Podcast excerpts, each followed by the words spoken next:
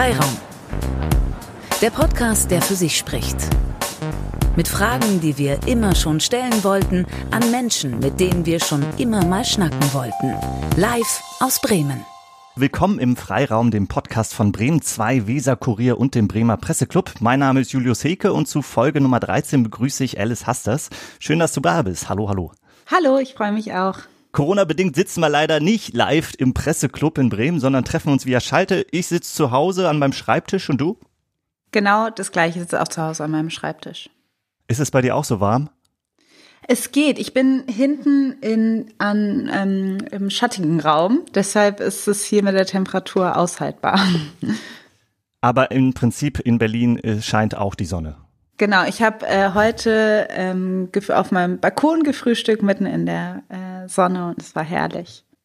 Ich stelle dich jetzt noch mal kurz vor. Alice Hasters ist Journalistin für Tagesschau, für Radio Berlin Brandenburg, schreibt aber auch für diverse Magazine wie Specs oder dem Missy Magazine. Sie ist außerdem Podcasterin. Mit ihrer Freundin Maxi Hecke spricht sie einmal im Monat im Podcast Feuer und Brot über alles, was die beiden bewegt, zwischen Politik und Popkultur. Und sie hat vergangenes Jahr ihr erstes Buch veröffentlicht, was weiße Menschen nicht über Rassismus hören wollen, aber wissen sollten. Ich fange jetzt ganz groß an mit unserem Bundespräsidenten Frank-Walter Steinmeier. Der hat nämlich jüngst zu einem Gespräch über Rassismus eingeladen und Folgendes danach veröffentlicht.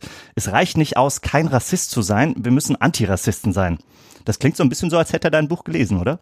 Ja, es klingt ein bisschen so, als ob er äh, Angela Davis Buch gelesen hat. Angela Davis ist eine ähm, ehemalige Black Panther, äh, ja, ein Black Panther Mitglied und eine Aktivistin und von der kommt dieser Satz.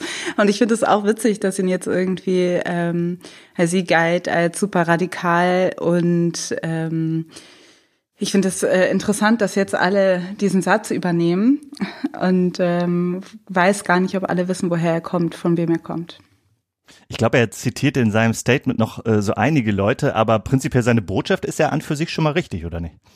Ja, das ist eine Botschaft, die eben, also die man schon seit Jahren versucht, äh, unter die Leute zu bekommen. Also, dass man, und ich bin froh, dass es jetzt halt ne, jemand wie Frank-Walter Steinmeier oder auch so zum Beispiel dieser YouTuber Logan Paul, der irgendwie äh, eigentlich steht für so eine I don't care about anything Generation, ähm, jetzt auf einmal eben diesen Satz äh, immer wieder äh, sagen. Und dahinter steht ja, dass man sich ab verabschieden soll von der Annahme, man könne nicht rassistisch sein oder man hätte einfach nur, weil man sagt, man sei nicht rassistisch, würde man äh, nicht dazu beitragen, den strukturellen Rassismus aufrechtzuerhalten, sondern das lieber anzuerkennen, dass es ein, dass es ähm, ja, systemischen strukturellen Rassismus gibt und ihn zu konfrontieren und ähm, zu reflektieren, wie man ihn loswerden kann und was die eigene Position da ist. Nach dem Mord an George Floyd wurde ja eine gewaltige Protestwelle ausgelöst. Zuerst demonstrierten Menschen in den USA, dann jetzt mittlerweile in der ganzen Welt gegen Rassismus und Polizeigewalt. Glaubst du denn, dass es jetzt trotz, also auch wenn jetzt auch der Bundespräsident Zitate macht, äh, dass es jetzt wirklich auch zum Wandel kommen kann? Oder hast du irgendwie auch Sorge, dass es dann vielleicht doch wieder verpuffen kann nach ein paar Instagram-Posts und Talkshow-Sendungen? Ich glaube, die Frage, die wir uns jetzt stellen müssen, ist halt, wie dieser Wandel aussehen soll. Also der Wandel passiert ja irgendwo zwar sehr langsam, viel zu langsam, aber er passiert ja die ganze Zeit. Ähm, die Frage ist, ob der Wandel jetzt eine ähm, mehr Speed bekommt, also nochmal mehr Drive und ähm, da nochmal aktiver dran gearbeitet wird. Wir hatten ja ähm, in ja, Ende der 60er Jahre so eine ähm, große Welle Black Power Movement. Hier in Deutschland hatten wir die afrodeutsche Bewegung, die sich in den 80er und 90er Jahren ähm, entwickelt hat. Und dann zwischendurch sind diese ganzen ähm, Bewegungen und, und immer wieder so ein bisschen in den Hintergrund gerückt und in Vergessenheit geraten. Und jetzt gibt es wieder so eine Phase, wo sie Aufmerksamkeit haben. Diese Aufmerksamkeit wird wahrscheinlich nicht die ganze Zeit mit dieser Ident Intensität äh, aufrechterhalten, ähm, äh, ja, kann nicht aufrechterhalten bleiben.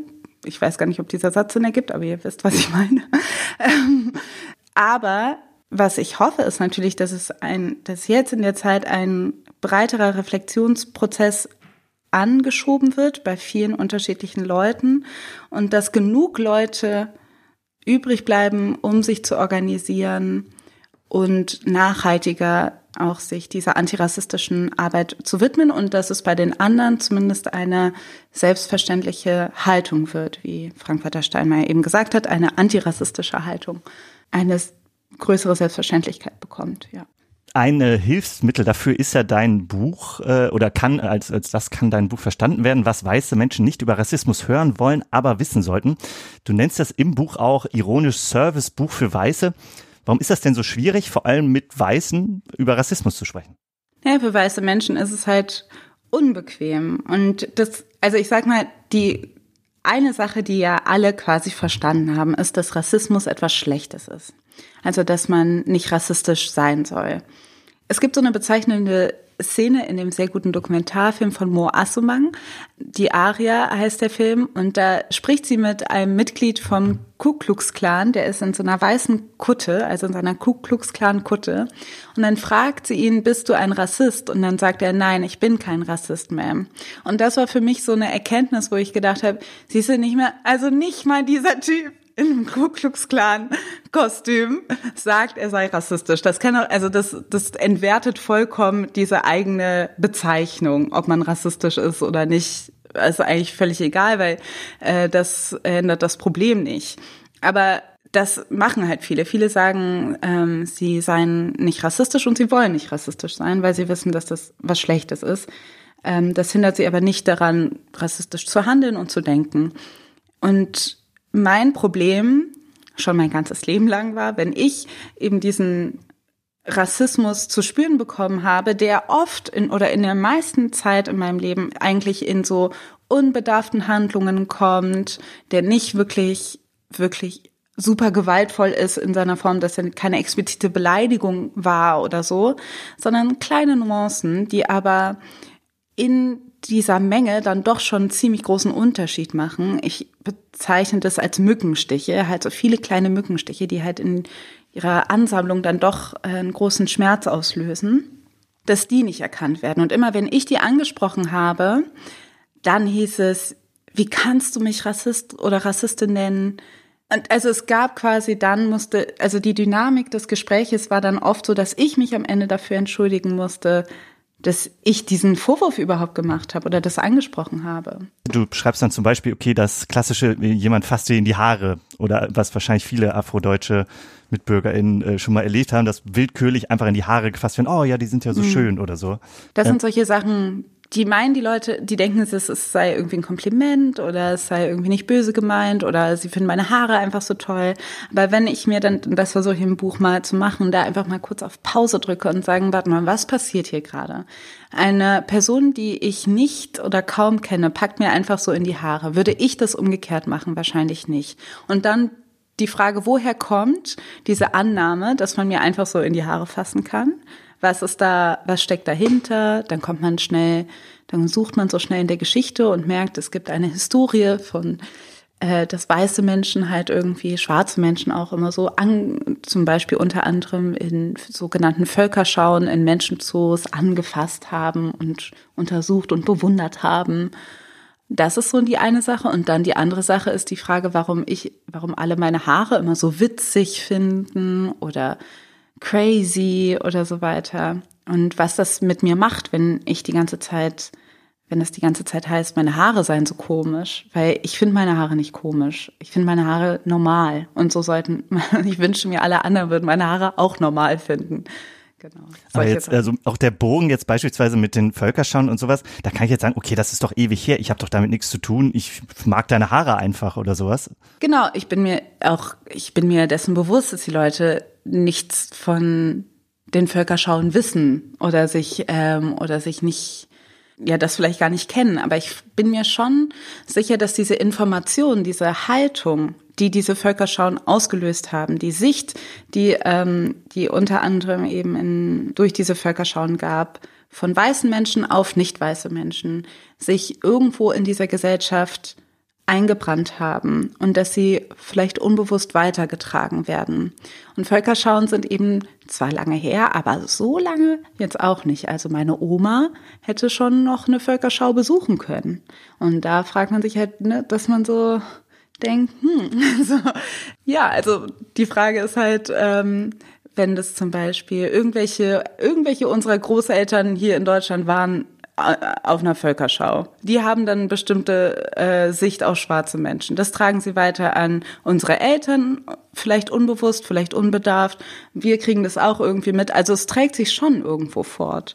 Und ich glaube, das sollte man, das, dem sollte man sich bewusst sein. Du hast äh, ja gerade auch, also die, Schwierigkeit mit dem Rassismuswort ist ja so äh, ein bisschen, weil gleich alle immer denken, okay, äh, das ist doch Nazi-Wort, also rechte Ecke, äh, ich will ja doch niemanden umbringen, ich habe doch nichts Böses gemacht. Bräuchte man vielleicht einfach ein anderes Wort? Oder ist das zu einfach gedacht?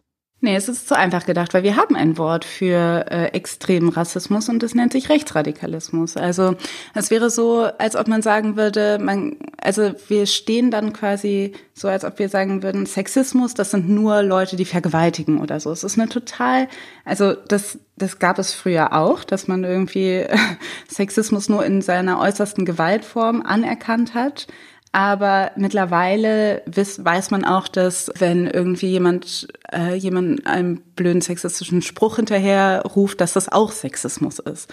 Und ich würde das eher, ich würde lieber dahin gehen, dass man versteht, dass es Rassismus gibt in einer krassen, ähm, gewalttätigen Form, aber dass Rassismus eben nicht immer explizite Gewalt bedeuten muss und auch nicht immer Radikalität bedeuten muss ich glaube, es wäre ein Fehler, das so mit der Sprache voneinander zu trennen, zu sagen, dass es und zu sagen, das eine hat mit dem anderen nichts zu tun, weil das eine hat was mit dem anderen zu tun. Diese Grenzen können nämlich schnell verschwimmen. Also wo hört dann der in der Anführungsstrichen Spruch, der ja. nett gemeinte äh, Rassismus auf und wo fängt der schlimme Rassismus an? Also das ist ja dann auch nicht mehr so leicht zu beantworten. Sprache ist ja ohnehin äh, auch ein schwieriges Thema. Du bezeichnest, also Zuschreibung, das thematisierst du ja auch äh, häufig in dem Buch. Du bezeichnest dich selbst als schwarze Frau, schwarz dabei aber groß geschrieben. Magst du es einmal erklären? Genau, weil ähm, ich krieg auch immer wieder, ähm, sagen mir Leute, du mit der schwarzen Hautfarbe. Und dann merke ich, da liegt ein bisschen Missverständnis vor, weil meine Haut ist nicht schwarz, die ist braun. Das heißt, ich beschreibe, wenn ich sage, ich bin schwarz, nicht nur meine Hautfarbe. Ich beschreibe damit eine Identität, die aus soziopolitischen Gründen gewachsen ist. Die gewachsen ist, weil es eben Rassismus gibt, schon seit hunderten Jahren. Und weil ich das deshalb trennen möchte von der Farbe Schwarz, schreibe ich das groß, damit ähm, man erkennt, dass es sich hier eben um eine gesellschaftliche Kategorie handelt und nicht um die Farbe. Heißt natürlich aber auch, dass man äh, häufig dann eine Fußnote braucht für sehr viele Leute, weil das natürlich vielleicht in, in einer bestimmten Bubble dann irgendwie klar ist und verständlich und wenn ich es lese, aber wenn wir darüber sprechen, heißt das, du musst es jedes Mal erklären oder wie gehst du dann damit um? Genau, wir sind gerade in einer Phase, wo ich noch sehr viel erklären muss, welche Sprache ich benutze, warum ich sie benutze, wie ich Dinge schreibe, warum ich sie so schreibe. Das Problem ist, dass wir für einen ordentlichen Rassismusdiskurs ganz viele Wörter nicht haben, uns ganz viele Wörter fehlen oder ganz viele Wörter missverstanden werden, wie zum Beispiel schwarz und weiß. Das heißt, okay, wir sind halt leider noch da. Also es gibt natürlich eine kleine Bubble, die das alles schon längst und seit Jahrzehnten weiß hier in Deutschland, aber sage ich mal, im Mainstream ist das noch nicht angekommen. Das heißt, ja, ich muss ganz viel erklären. Ich muss mit äh, Fußnoten arbeiten. Ich muss manchmal damit leben, dass äh, irgendwelche Redaktionen das nicht übernehmen, dass ähm, schwarz groß geschrieben wird. Ich muss Kompromisse machen. Das sind, also wir sind gerade an diesem in diesem äh, Stadium beim Rassismusdiskurs, also noch an den an, in den Anfängen. Aber wenn ich es nicht machen würde, dann würde sich ja auch nichts ändern. Das heißt, ich muss halt ein bisschen Geduld mitbringen und das immer wieder erklären. Ein bisschen ist gut, aber was hat sich denn dazu bewegt, dann irgendwann den Zeigefinger zu heben? Weil du schreibst in deinem Buch ja zum Beispiel auch, eigentlich war, ist das immer klar, es waren viele kleine Mückenstiche, es hat dich geärgert und äh, oder wütend gemacht oder traurig gemacht oder äh, verschiedene Reaktionen, aber du hast ja lange jetzt eigentlich nicht deine Stimme erhoben und gesagt, okay, ich erkläre euch das jetzt mal. Was hat dich dazu bewegt? Also genau, ich finde es immer schwer, so einen Moment zu benennen es gibt zum einen, würde ich sagen, es war die Bundestagswahl 2017, als die AfD in den Bundestag gezogen ist, habe ich zum ersten Mal so was darüber geschrieben auf Facebook und habe geschrieben, äh, wie es mir geht und ähm, dass mich das, wie mich das betrifft, was es mit mir macht. Ähm, daraufhin habe ich Kolumnen geschrieben bei kleiner3.org, weil mich aber auch jemand dazu ermutigt hat. Also Juliane Leopold, geschätzte Kollegin, hat mich dazu ermutigt, das zu machen. Dann habe ich angefangen, Kolumnen zu schreiben und daraufhin hat mich eine Buchagentur angeschrieben und wollte fragen, wissen, ob ich denn dieses Buch schreiben möchte. Das heißt, wahrscheinlich wäre ich ganz von selber, wäre ich nicht gefragt worden, hätte ich es vielleicht gar nicht gemacht. Aber ich dachte, okay, anscheinend, ich glaube, ich habe was zu erzählen und ich kann das auch erklären. Und deshalb mache ich das auch. Also es war eher, es brauchte halt eben dieser, diesen Impuls von außen, dieses, wir wollen dich hören und wir finden es spannend, was du sagst, weil ich schon so internalisiert hatte, dass das alles nichts bringt, über Rassismus zu sprechen. Also, aber als ich dann die Möglichkeit bekommen hatte, hatte ich dann ja auch was zu erzählen. Also und das tust du ja jetzt ja auch sehr viel. Äh, als Erklärerin äh, bist du jetzt äh, beispielsweise bei Anne Will vor ein paar Wochen oder äh, in verschiedensten Podcasts, jetzt zum Beispiel auch bei uns. Äh, hast du denn Sorge, dass du dann nur noch die Rassismusexpertin bist und quasi in dieser Schublade gesteckt bist und nie wieder rauskommst? Ein bisschen, ja. Also also es ist natürlich sehr viel passiert eben. Ich hätte vor ein paar Wochen, auch als das Buch rausgekommen ist im Herbst, noch nicht gedacht, dass ich irgendwann mal bei Anne Will sitze. Und seit dem Tod von George Floyd und die ähm, daraufhin folgenden Proteste ist der ist die Aufmerksamkeit nochmal extrem gestiegen. Und jetzt denke ich natürlich, okay, äh, hm, wie das, ich sehe die totale Wichtigkeit also ich sehe das total, dass es jetzt gerade wichtig ist, das zu machen. Ich möchte diese Chance auch nicht verstreichen lassen, hier jetzt mal ein bisschen was zu bewegen. Aber ja, will ich das für immer machen? Das ist natürlich super anstrengend, ähm, immer wieder äh, zu erklären. Und ich habe auch ein bisschen Angst, den Moment zu verpassen, ab wann das wirklich noch was bringt, das zu erklären, oder ab wann man sich im Kreis dreht und alles einfach nur wiederholt für immer und man kommt keinen Schritt vorwärts. Also das ist so ein bisschen, das sind die Gedanken, die ich mir gerade mache. Ich habe mich aber bei dem Buch auch nochmal gefragt, ähm, du, also du hast das äh, Buch in fünf Kapitel aufgeteilt, Alltag, Schule, Körper, Liebe, Familie, erzählst einerseits viele Details aus deinem Leben, versuchst es andererseits äh, ins Größere äh, einzuordnen. Aber auch deine Familie, Freundinnen, Bekannte tauchen in dem Buch auf. Du äh, schreibst zum Beispiel auch eindringliche Situationen mit MitschülerInnen oder Fremden. Hast du dann eigentlich dazu konkrete Rückmeldungen bekommen? Oder was haben die eigentlich dazu gesagt? Naja, also ähm, viele Namen sind geändert. Also eigentlich sind nur die Namen meiner Schwester, die Schwestern die richtigen Namen.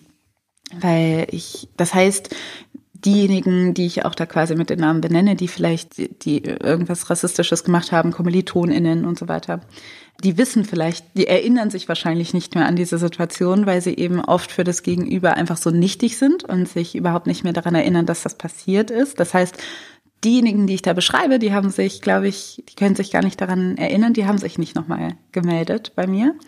Bei meinen Verwandten ist es natürlich was anderes. Also mein Onkel weiß natürlich, dass es, es gibt nur einen Onkel in Philadelphia oder so. Oder meine Eltern wissen das natürlich. Und für die war es krass, wenn man so sieht, wie die, wie die äh, jemand aus dem engsten Familienkreis ähm, die eigenen Erfahrungen darlegt und dann auch die Familiengeschichte beschreibt aus ihrer Perspektive, weil ich bin mir sicher, es wäre in jeder Familie so, wenn man je nachdem, wie man fragt, würde man einfach ganz unterschiedliche Geschichten bekommen. Aber sie waren alle sehr unterstützend. Also mir war es einfach wichtig, dass, also auch bei meinem engsten Freundeskreis und bei meiner Familie auch anzusetzen und auch das zu untersuchen. Weil wenn ich von Leuten quasi, wenn ich mit diesem Appell in dieses Buch gehe, dass Leute sich wirklich konfrontieren müssen mit ihrem eigenen Rassismus und auch dahin gucken, wo er äh, an schmerzhafte Ecken gehen müssen und da, wo man ihn auch gerne ignorieren möchte, da muss ich das auch machen. Und das ist halt, deshalb muss ich auch dahin gehen, wo es weh tut, so ein bisschen. Ich finde, das machst du zum Beispiel sehr eindringlich in dem Kapitel Ich bin deine erste schwarze Freundin. Da sprichst du sehr direkt dein, deine Partner, Partnerin an, weißen mhm. Partner, Partnerin und gerade da so, so die Kleinigkeiten Dinge, zum Beispiel, warum du Jan Böhmermanns Polizeirap schwierig findest oder mhm. dass es zu Streit und Meinungsverschiedenheit, Missverständnis kommen kann in ganz vielen kleinen Details. Hat, hat Liebe da überhaupt eine Chance? Ja, Ja, Liebe hat eine Chance. Also mein weißer Freund und ich sind immer noch sehr glücklich miteinander und zusammen. Und ähm, ich glaube eben, das ist viel besser, dass wir darüber reden können und dass wir das wissen und dass man sich dann so weiterentwickeln kann, als das äh, zu verschweigen und zu ignorieren, was ich in der Vergangenheit oft gemacht habe. Von daher, Liebe hat eine Chance, aber ähm, eben Liebe löscht Rassismus nicht aus oder Machtdynamiken nicht aus. Aber Klar hat Liebe eine Chance, auf jeden Fall.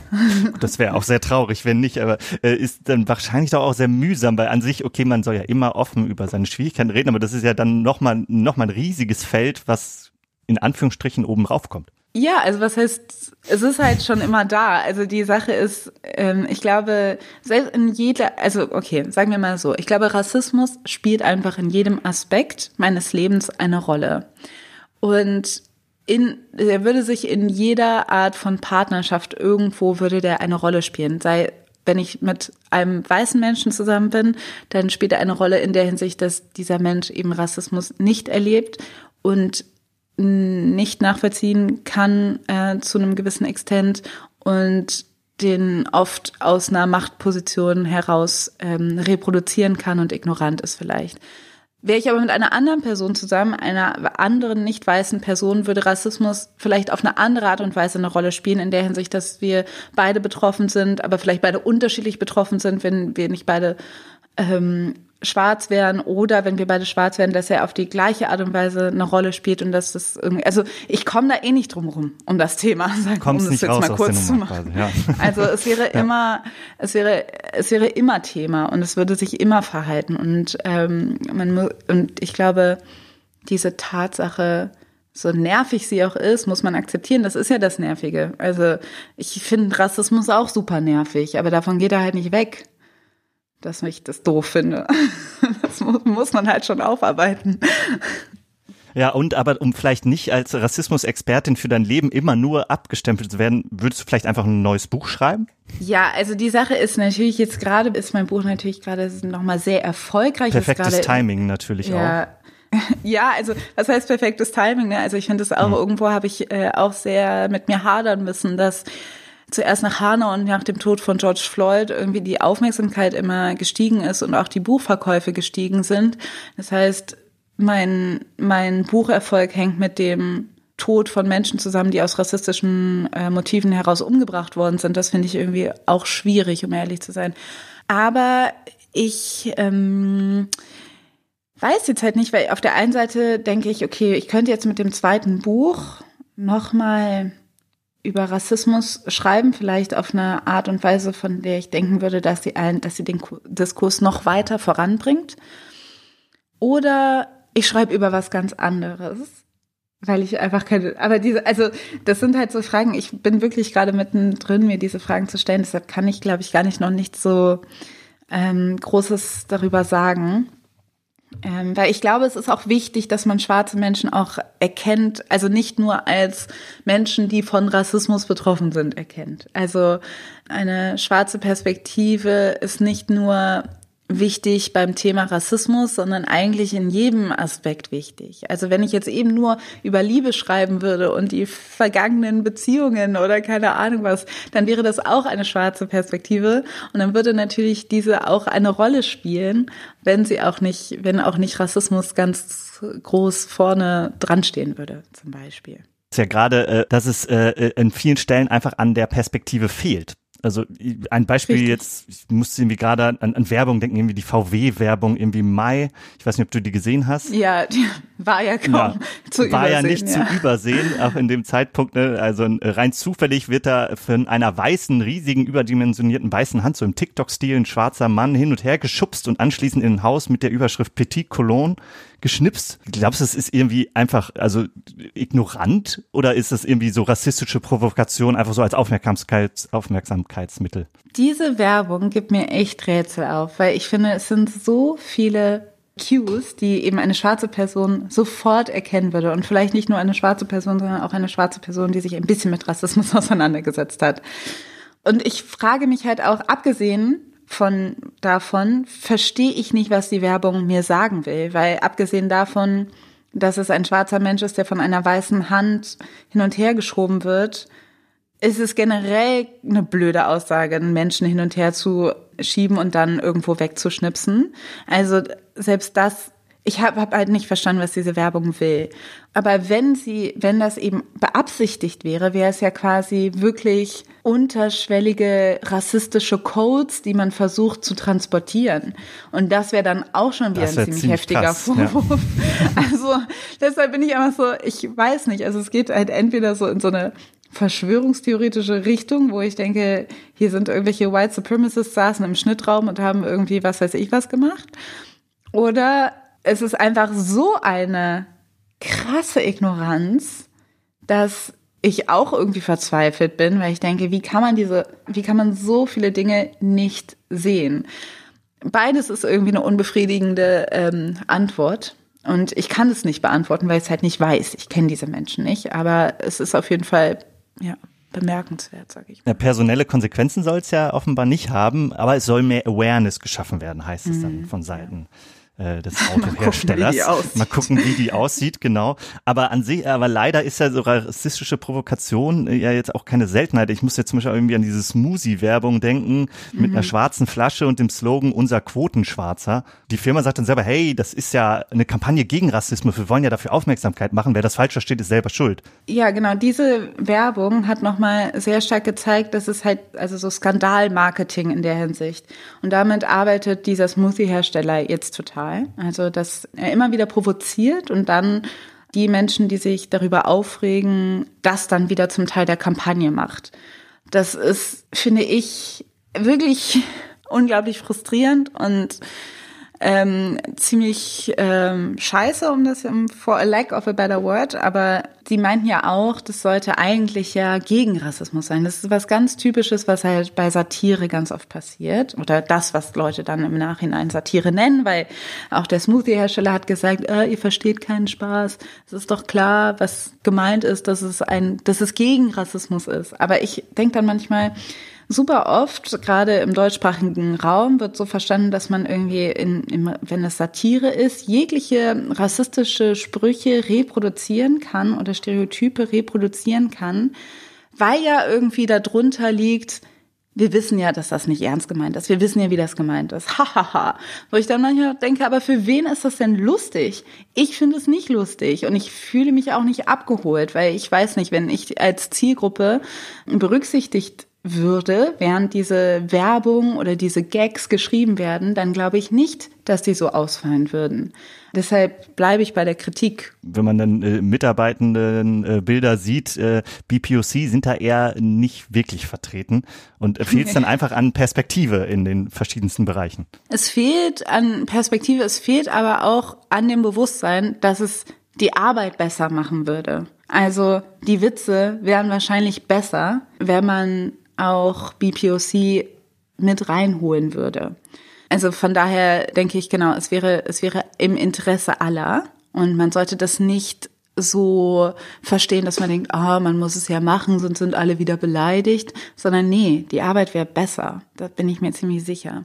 Äh, der Humor, die Werbung wären cleverer und würden mehr Leute abholen und würden nicht BPOC, die ja auch keine voll, vollkommen zu ignorierende Gruppe sind, auch als äh, Zielgruppe besser ansprechen. Also von daher denke ich, es wäre, ja, es wäre bitter nötig, unterschiedliche Perspektiven mit reinzuholen. Unterschiedliche Perspektiven zu bekommen, ist aber dann als BPOC äh, gar nicht so einfach, weil halt vielleicht auch, oder nicht vielleicht, weil Rollenbilder, Film in Kinderbüchern oder sowas mhm. kommen schwarze Personen einfach selten bis gar nicht vor. Gerade in unserer Jugend, wir sind beide äh, an sich auf dem Papier haben wir einen ähnlichen Werdegang. Also wir sind beide in den mhm. 80ern in NRW geworden, haben beide studiert. Ich bin mhm. auch übers Uniradio auf die Idee gekommen, mal Journalismus zu machen. Du hast dann zwei Jahre auf der Journalistenschule in München verbracht. Ich habe ein Volontariat hier bei Radio Bremen gemacht. Jetzt arbeiten wir als JournalistInnen.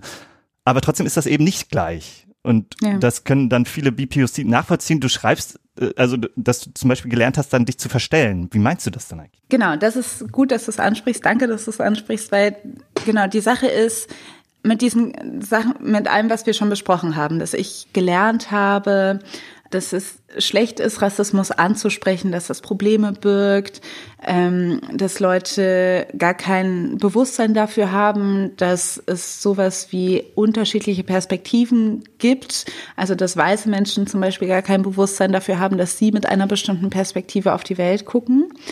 Habe ich eh immer das Problem gehabt, dass ich irgendwie alleine durch meine Existenz in bestimmten Themen als subjektiv wahrgenommen werde. Also wenn ich über Feminismus oder Rassismus schreibe, dann ist das anscheinend subjektiv. Und wenn ein weißer Mensch über Feminismus oder Rassismus schreibt oder ein weißer Mann, dann ist es anscheinend objektiv, weil er ja nicht betroffen ist.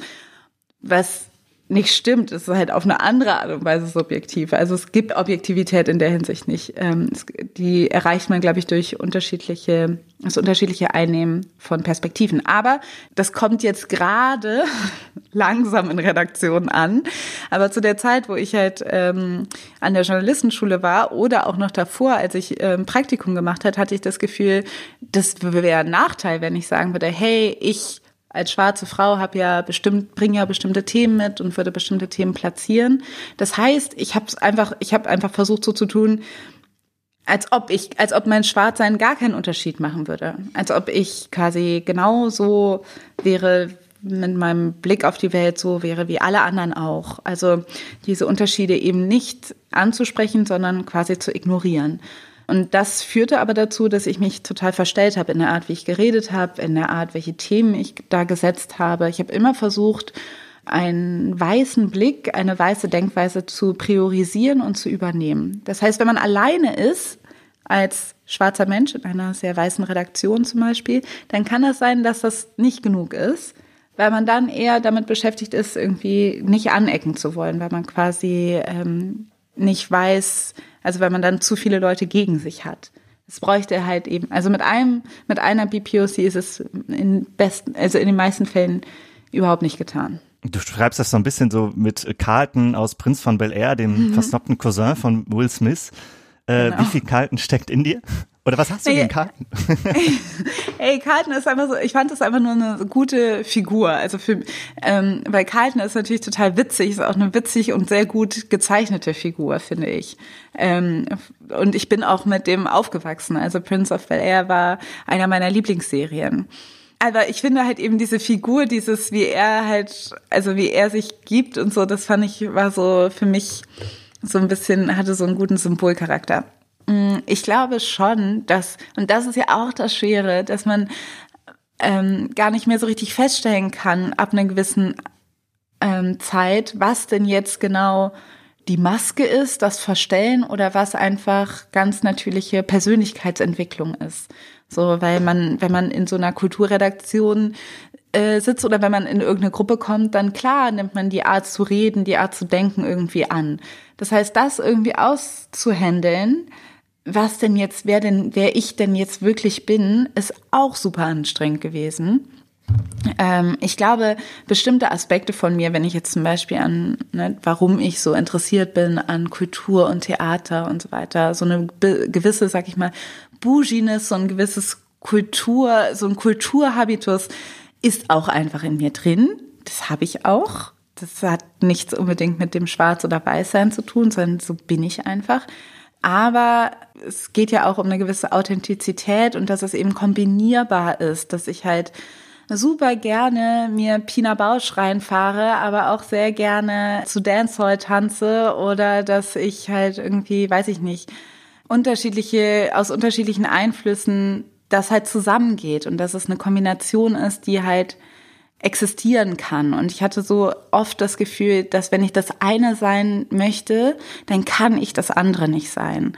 Und das habe ich so ein bisschen abgelegt, dass ich nicht das Gefühl hatte, ja, diese Menschen dürfen nur diese eine Facette von mir sehen und das andere muss ich irgendwie verstecken. Das habe ich abgelegt.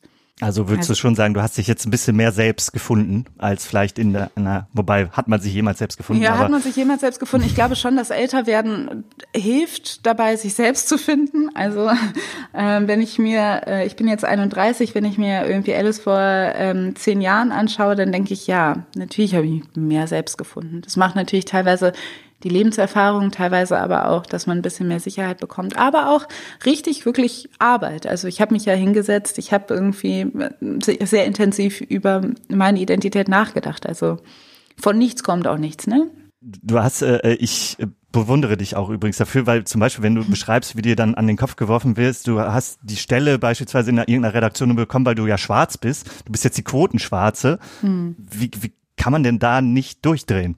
Ähm, ja, wie kann man da nicht durchdrehen? Die Sache ist, man kann nicht durch, also man kann, zum einen liegt es an meiner, an meinem Wesen. Ich bin halt sehr harmoniebedürftig und dann bin ich sehr schnell zu verunsichern. Das heißt, wenn jemand sagt, ja, du hast es nur bekommen, weil, weil du schwarz bist, ist meine erste Reaktion, ja, vielleicht habe ich es auch bekommen, weil also vielleicht, also es, ich denke, ich glaube so, das sofort. Ich denke sofort, ja, vielleicht hat sie auch recht oder vielleicht hat er auch recht, vielleicht habe ich das auch nur bekommen, weil ich schwarz bin und löst sofort irgendwelche Selbstzweifel aus in der in der konkreten Situation und dann dauert es ein bisschen, bis ich verstehe, was eigentlich passiert ist und dann werde ich sauer darüber. Das heißt, es ist leider immer so ein bisschen versetzt. Warte mal ganz kurz. Äh, sorry. Äh, nee, gerade nicht, sorry. Entschuldigung, ich habe gerade, jemand räumt bei mir auf und hat gerade gefragt, ob ich so süß Augen Oh, ist doch super. Ich finde, dann hat man wenigstens, weiß man zumindest, dass es live ist. genau. Okay, aber das, also, das ist nämlich die Sache. Also ich bin halt erstmal sehr schnell verunsichert. Genau, werde halt erst danach wütend. Deshalb, vielleicht schreibe ich deshalb, weil ich in der konkreten Situation mich nicht wehren kann oder äh, nicht schlagfertig genug bin, mich zu wehren. Aber im Nachhinein könnte ich komplett ausrasten. Also. Das äh, kann dann äh, deine Freunde, deinen Freund, äh, ähm, dann dürfen das dann ausbaden oder, oder auffangen oder wie? Also ich mache viele Dinge mit mir selbst aus. Ich ähm, rede sehr ungern irgendwie über Konflikte, die ich nicht geschafft habe, ähm, in der Situation zu lösen. Aber ja, ich schrei also Schreiben ist tatsächlich irgendwie ein Mittel, wie ich mich ähm, wie ich mich da, wie ich das verarbeite und wie ich das auch versuche zu analysieren, weil diese Situationen sind halt so schnell vorbei. Also auch die Sachen, die ich in dem, in dem Buch beschreibe, sind so, sind so, sind eigentlich Situationen, die Sekunden, nur Sekunden gedauert haben. Aber wenn ich die mal genau aufschreibe, dann erkenne ich vielleicht auch selber, was das eigentlich, was da eigentlich gesagt worden ist und wie unglaublich dreist das ist. Also deshalb ist Schreiben für mich, glaube ich, auch so ein gutes Mittel der Verarbeitung. Und der Austausch. Äh, ich habe letztens ein Bild bei dir bei Instagram gesehen. Neben dir die Reporterin, Moderatorin Aminata Belli, außerdem Antirassismus-Trainerin Tupoka Oget und äh, Aminata Touré von Bündnis 90 Die Grünen, Vizepräsidentin des Landtags in Schleswig-Holstein. Ich habe so als positive Konnotation, ich habe so ein bisschen so an, an Superheldin Avengers gedacht. So, äh, wie wichtig ist das, so Verbündete zu haben? Es ist total, also es ist super wichtig. Ich, ähm, es ist das kühlt total den Kopf. Da kann ich meine Wut auch hintragen. Da kann ich meine Selbstzweifel hintragen, weil ich weiß, diesen, diese Menschen kämpfen die gleichen Kämpfe wie ich. Und sie verstehen mich und werden nicht fragen, ja, aber hast du das, bist du dir sicher, dass das wirklich so gemeint ist? Und hast du nicht irgendwie, glaubst du nicht, du übertreibst? Also ich muss mich da gar nicht rechtfertigen. Und das ist, und zu sehen, wie andere Menschen, andere schwarze Menschen, insbesondere andere schwarze Frauen, irgendwie gleichzeitig diese Kämpfe kämpfen und sich stark machen dafür auf ganz unterschiedliche Arten und Weisen. Oh, das hilft mir so sehr. Das motiviert mich total. Habt ihr denn auch äh, irgendwelche äh, Pläne ausgeheckt oder also irgendwie nochmal neue Ideen zusammengefunden, wie man auch jetzt gerade den Diskurs am aufrechterhalten kann? Hm, also, also da gibt es natürlich ganz unterschiedliche Ansätze. Das ist nämlich ja auch die Sache, weil wir sind ja an unterschiedlichen Feldern tätig. Aminata Touré ist Politikerin, Tupoka Ogette ist Antirassismus-Trainerin, Aminata Belli ist Moderatorin und ich bin Autorin und Journalistin. Das heißt, in unseren Feldern machen wir natürlich, versuchen wir uns zu überlegen, wie, was, wie wir unsere Expertise nutzen können, um besser zu werden oder um die, um das, um unsere Arbeit besser zu machen. Und ähm, dieser Austausch aus unterschiedlichen Feldern kann natürlich dazu beitragen. Aber wir haben jetzt nicht alle, wir hacken jetzt nicht so einen konspirativen Plan aus, den wir dann so die nach Weltherrschaft und nach, nach und nach abarbeiten. Also äh, ich finde es schön, wenn Leute so ein bisschen Angst davor bekommen, dass wir das machen könnten, weil das hat ja nämlich auch irgendwie, ich glaube, Leute finden das ähm, auf der einen Seite schön, vielleicht auf der anderen Seite macht es Leute auch ein bisschen nervös, wenn sie sehen, wir reden alle miteinander und wir sind eben nicht irgendwelche isolierten Menschen, die halt so nicht voneinander wissen oder nicht miteinander reden. Also ich habe das Gefühl, Solidarität und dieser, dieses Verbündetsein hat auch eine totale Kraft. Ja, aber ich kann jetzt nicht, also es ist jetzt nicht, wir haben jetzt nicht bei diesem Treffen, wie gesagt, einen Plan niedergeschrieben oder ausgeheckt und meinen, das wird jetzt als nächstes passieren. Wenn du gerade nicht äh, auf, äh, gut, eigentlich wärst du auf Lesetour, eigentlich würdest du äh, möglicherweise äh, oder bist jetzt ähm, alternativ dann in Podcasts und zugeschaltet und in verschiedenen Fernsehen, aber du arbeitest ja unter anderem auch für die Tagesschau. Äh, mhm. Wie sieht denn da dein Job aus? Also ich bin da Social Media Redakteurin gewesen, auch ganz, das war mein Einstieg in den, in die richtige Berufswelt. Da war ich zuerst hauptsächlich in der sogenannten Webvideo-Unit, in der Webvideoredaktion, habe ganz viele so Erklärvideos gemacht für Instagram und Social-Media-Schichten, habe Sachen gepostet. Also wenn man der Tagesschau folgt, auf welchem Kanal auch immer, dann hat man früher auch Posts gesehen, die ich verfasst habe oder Videos, die ich gemacht habe. Und dann bin ich ein bisschen, dann bin ich freier gewesen und habe dann so Formatentwicklung und einzelne Projekte gemacht. Und das mache ich auch nach wie vor. Nur gerade habe ich so viel zu tun, dass wir gerade gar nicht zusammenkommen, die Tagesschau und ich, einfach aus zeitlichen Gründen. Und jetzt, wo Corona ist, sowieso nicht. Aber ähm, genau, also ich bin da im Bereich Social Media, Formatentwicklung tätig. Dann äh, bist du, musst du, glaube ich, maximal Shitstorm-resistent sein, oder? Oh ja. Also, ich meine, du bist äh, Frau, schwarz, Journalistin. Also ich glaube, viel mehr Attribute, was, da fehlt ja fast nichts mehr. naja, also die Sache ist, dass, also wenn ich bei der Tagesschau bin, die Sache ist ja, dass niemand mein Gesicht bei der Tagesschau richtig sieht. Also es wird ja nicht miteinander verbunden. Das heißt, ich bin maximal Shitstorm-resistent in der Hinsicht, dass die Tagesschau also Shitstorms in dieser Qualität weiß ich nicht, ob ich die jemals abbekommen werde, aber das also wie die Tagesschau attackiert worden ist, immer und immer wieder. Und man sitzt dann halt eben als Mensch da und muss diese Kommentare durchlesen und die durcharbeiten und es gerät völlig außer Kontrolle, weil man denkt, ich kann als Mensch jetzt nicht gerade 3000 Kommentare lesen, das wird nicht möglich sein. Das habe ich auf jeden Fall einige Male durchgemacht in meiner Arbeit. Es ist aber auch die Frage, ob man auf alles antwortet. Wir können gar nicht auf alles antworten. Also ähm, manche Sachen, manchmal reicht es auch, wenn man ein so quasi ein Exempel statuiert und quasi eine ein Kommentar, eine Ansicht, die immer immer wieder kommt, sehr gut beantwortet und dann kriegt das irgendwie viele Likes und dann geht das irgendwie nach oben und dann lesen die Leute das zuerst, weil viele Leute lesen ja auch nur die Top-Kommentare. Also man muss da so ein bisschen strategisch arbeiten. Ist das einer so der größeren, größten Aufgaben im Journalismus gerade, dass man irgendwie mit diesen Social Media und auch den Bubbles umgeht? Das Problem ist, also das haben Medien ja generell, aber es verlagert sich sehr auf Social Media ist, dass die Nachrichten natürlich irgendwo instrumentalisiert werden wollen und da Kampagnen draus gemacht werden. Wenn die Tagesschau zum Beispiel einen Post macht, dann wird das irgendwie in Gruppen gestreut und dann heißt es hier, die Tagesschau sagt das und das und dann, also, dass man ein bisschen diese Balance haben muss, wo macht man, also wo postet man was, was jetzt irgendwie vielleicht einfach einen unnötigen Shitstorm auslösen würde. Also man könnte jetzt das provokante Zitat von AfD-Politikerin XY posten, weil es irgendwo skandalös ist. Aber ist es wirklich so relevant? Ist es wirklich wichtig, dass die Leute das wissen oder lässt man's? Das muss man auf der einen Seite abwägen oder auf der anderen Seite macht man jetzt irgendwas nicht, weil man so Angst hat, dass es einen Shitstorm auslösen würde, obwohl es eine relevante Nachricht ist. Also zwischen diesem Spannungsfeld bewegen sich Social Media RedakteurInnen. Ähm, und Zumal die Schwierigkeit ja auch ist, Zitate sind ja dann auch manchmal zumindest ein bisschen aus dem Zusammenhang gezogen, beziehungsweise das ja. ist ja dann die Kritik, die Schwierigkeit und klar, welches Thema macht man oder denkt man, ah ja, heute Nacht haben wir leider keinen äh, im Dienst, dann lassen wir das mit dem Posten lieber.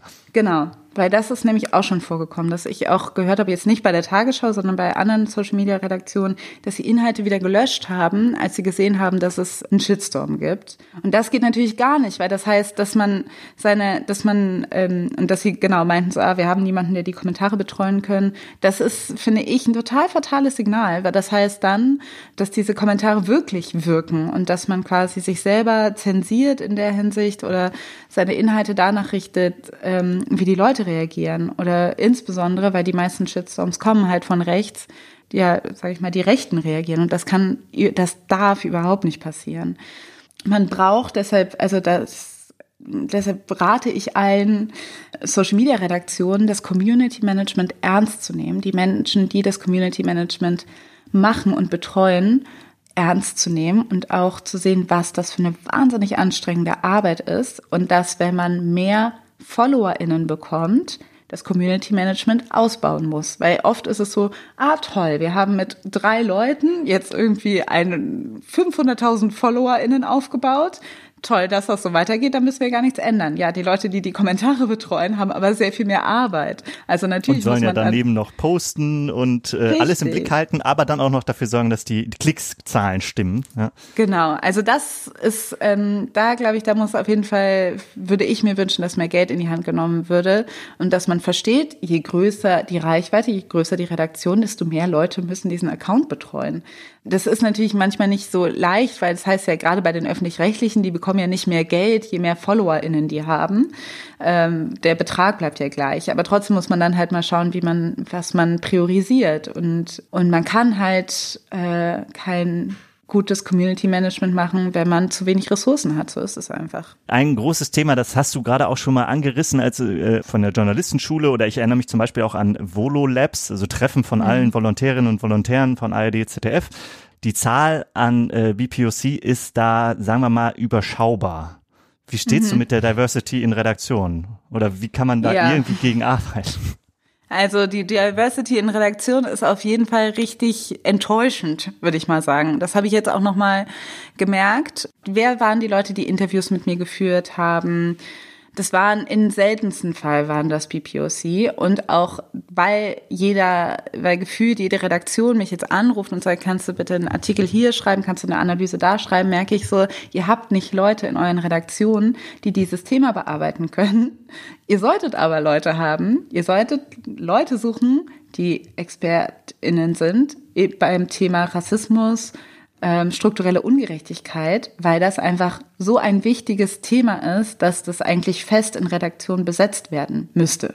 Das ist, glaube ich, das eine. Dann ist es ja nicht so, dass nicht alle BPOC äh, unbedingt ähm, in diesem Themenfeld arbeiten wollen. Aber wenn ich denke, in, gerade in den jüngeren Generationen, wir haben insgesamt einen Anteil von Menschen mit Migrationshintergrund, weil es wird ja nicht so werden wir ja quasi gezählt. Das heißt nicht, dass alle Menschen mit Migrationshintergrund BPOC sind, aber ein Anteil von 20 Prozent. Und in den jüngeren Generationen ist es aber in manchen Teilen der Welt schon sogar, glaube ich, äh, manchen Städten oder so oder manchen Regionen sogar bei 40 Prozent. Das heißt, eigentlich müsste, müssten bei Volo-Jahrgängen reicht es eben nicht, mal so eine Person zu haben, die nicht weiß ist. Weil das sehe ich halt total oft. Ich sehe dann so ne, es fühlt sich schon direkt so Maskottchen-Token-mäßig an. Also so stellvertretend so, hey, wir können uns keinen Vorwurf machen, weil hier ist eine schwarze Person im Volo-Jahrgang. Hier haben wir eine Hijabi, hier haben wir eine so, also das, das ist so, dass ich denke, das reicht aber überhaupt nicht. Es reicht wirklich gar nicht. Das ist ja Maskottchen oder so, dass es ja jetzt auch nicht nur reicht, jetzt, äh, okay, wir haben jetzt irgendwie zwei, drei Moderatorinnen oder Moderatoren, die jetzt Migrationshintergrund haben, sondern dass ja eigentlich einfach in allen Bereichen, so wie die Bevölkerung abgebildet ist, auch die Redaktionen abgebildet sein müssten. Ja. Aber wenn jetzt beispielsweise äh, dann, dann Personalchefin, äh, Personalchef sagen, ja, aber die finden wir gar nicht. Die sind ja, also wie sollen wir die denn finden? Die bewerben sich nicht oder so. Mhm. Kannst du so eine Ausrede gelten lassen? Naja, da müsste man halt mal schauen, warum die sich nicht bewerben. Was ist das Bewerbungsverfahren äh, vielleicht auch zugeschnitten auf eine bestimmte Gruppe?